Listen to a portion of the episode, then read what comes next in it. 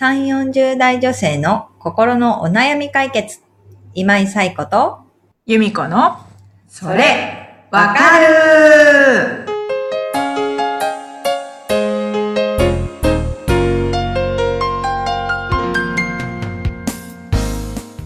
はい。ということで、えーこのポッドキャスト、それわかるも第3回になりました。はい。ちょっと関係ないんですけど、おつさん甘いものとか飲みますか？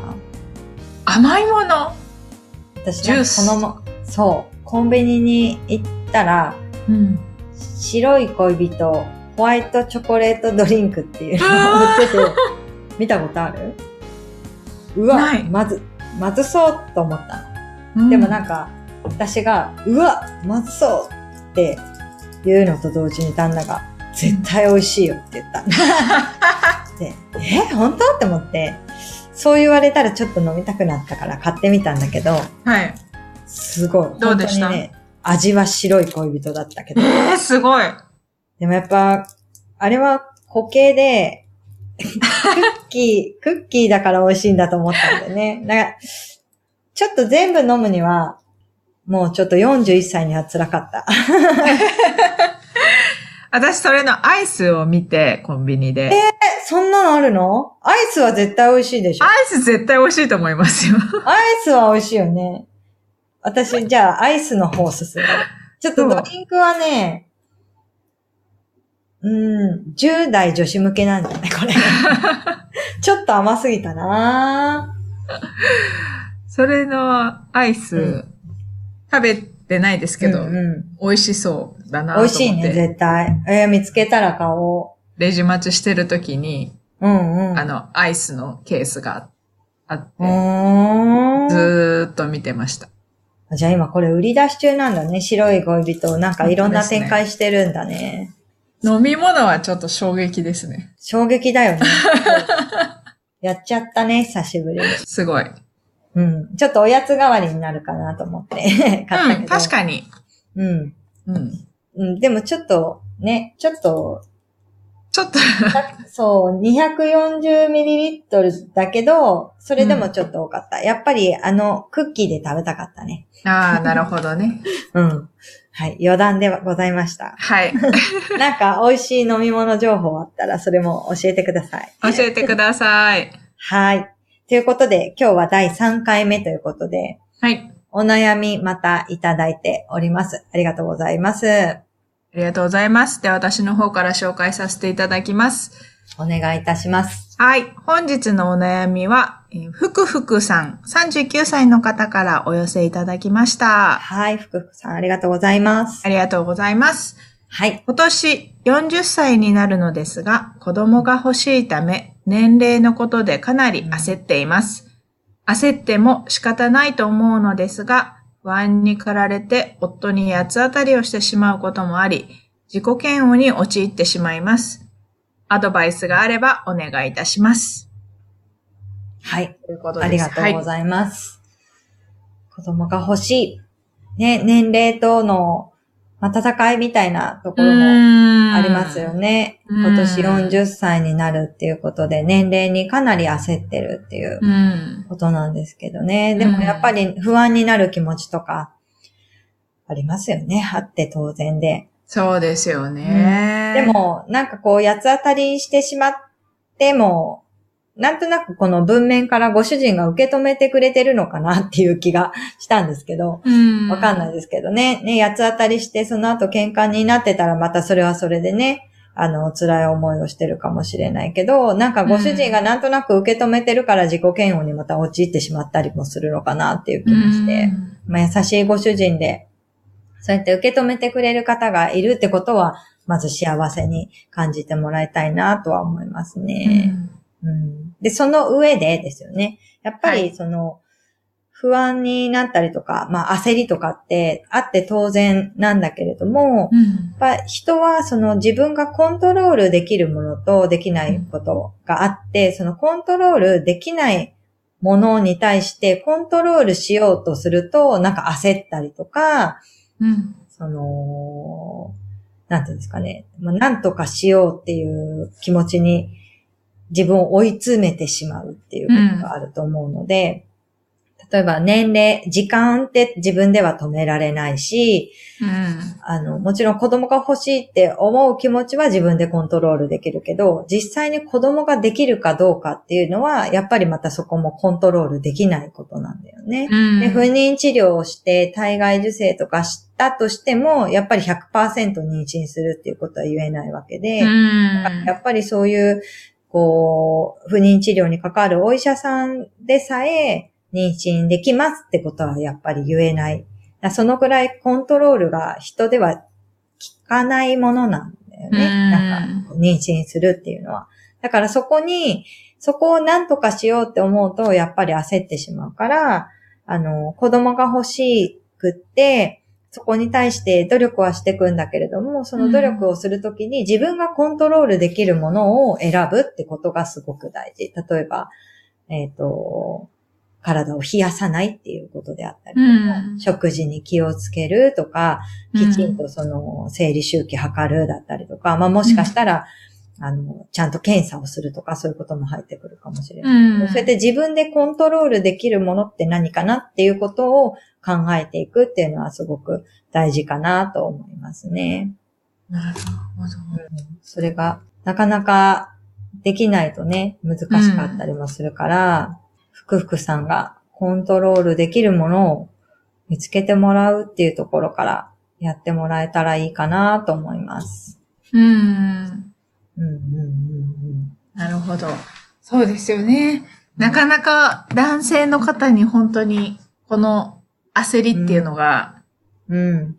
伝わらないというか、伝わらない、ね。伝わらないっていうかなんかうーん。そうだね。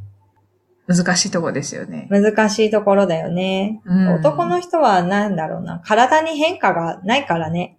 女性は毎月あるでしょ。生理うが。ん。生理が来たっていうこともそうだけど、その生理前になんかイライラしたりとか、うん。お腹が張ったり胸が張ったりとか、うん。ことも含めて、やっぱ常にこう、そこに体の変化が伴ってて、そう。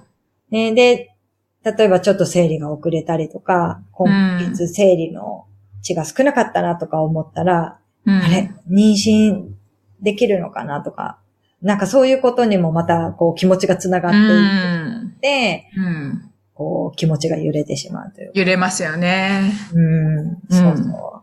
だから、ね、あの、男の人に同じものを、同じ温度感を求めるのも結構難しいかなっていうのは思う。うん。うん、妊娠、出産に関してはね。うん。うん。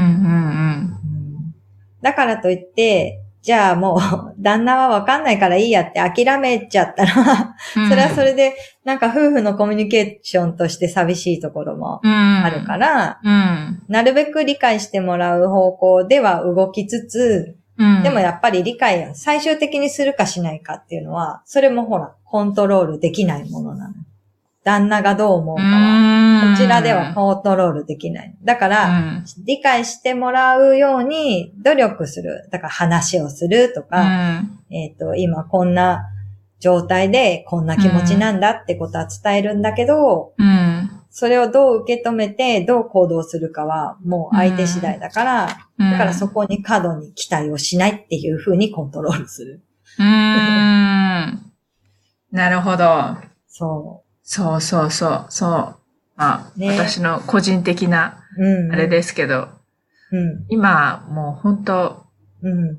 こう思ってるから、うん。うん。私も夫に言ったことありますけど、なんか、こう思ってるから、うん。うん。そう思ってるんだっていうことだけ分かってくれたらそれでいいみたいな。わかる伝わるかな、うんうんうん伝わる伝わる。なんか、何をしてとは言わないから、そ思ってることだけ知っててって。知っててっていう。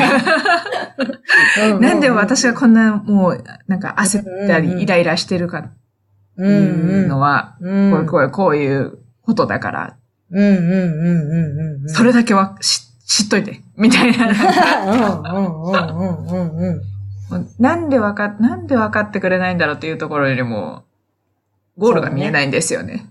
うん。でもやっぱり、その、分かってくれないことに対するイライラって、うん。多分その、ゆめこさんの場合は今の話だと、ご主人だったら分かってくれるはずだって期待があるからだよね。この人分かってくれるはずなのに、なんで分かってくれないんだろうってことでイライラするんだうよね。ん。だからそもそも分かるか分かんないかは、まあ知らないけど、うん、私とりあえず言っとくよっていうスタンスでいるそうそうそう。それです、それです。ことが大事。本当に。分かってくれたら、あ分かってくれたのラッキーじゃないけど、ぐらいのスタンスでいるっていうのはすごく大事かもね。でもなんか、その、例えば新婚さんだったりとか、それこそ本当にご主人と同じ温度感でやりたい、妊活したいとか、いう人にとっては、私がこういうこと言うと、それって寂しくないですかって話になっちゃうんだよね。でも、うんそれってそう、寂しいんだけど、できればね、常に同じ温度感で同じ思いを持っててほしいんだけれども、うん。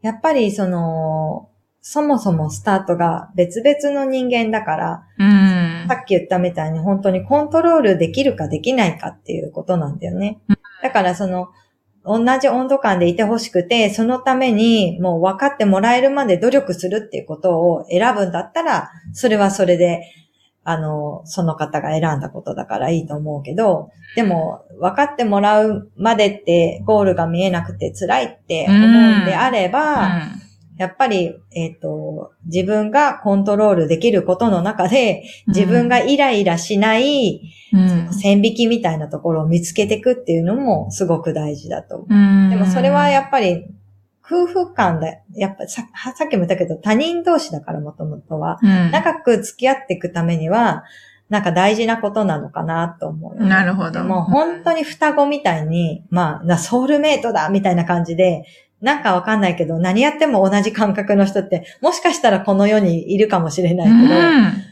多分そういう人に出会えることってね、あんまりないかなって思うから、やっぱりお互いこう、あの、ね、前回のお悩みにもあった、心軽やかにうん。日を過ごしていくパートナーとしてうん、お互いが居心地よくいられるようにするっていうこともすごい大事だと思ううから。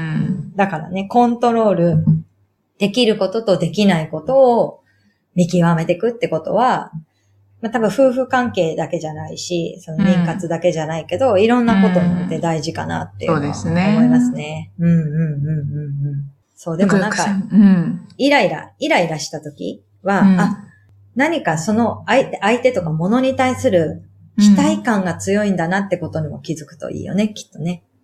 うん。あ、私この人に対して分かって、この人は分かってくれるって期待してるんだ、みたいなことだ。うん。うん。なんかそういうことにイライラしてるんだっていうのをうん。気づくと、期待感をうん。減らすっていうコントロールうん。の仕方ができたりとかもするし。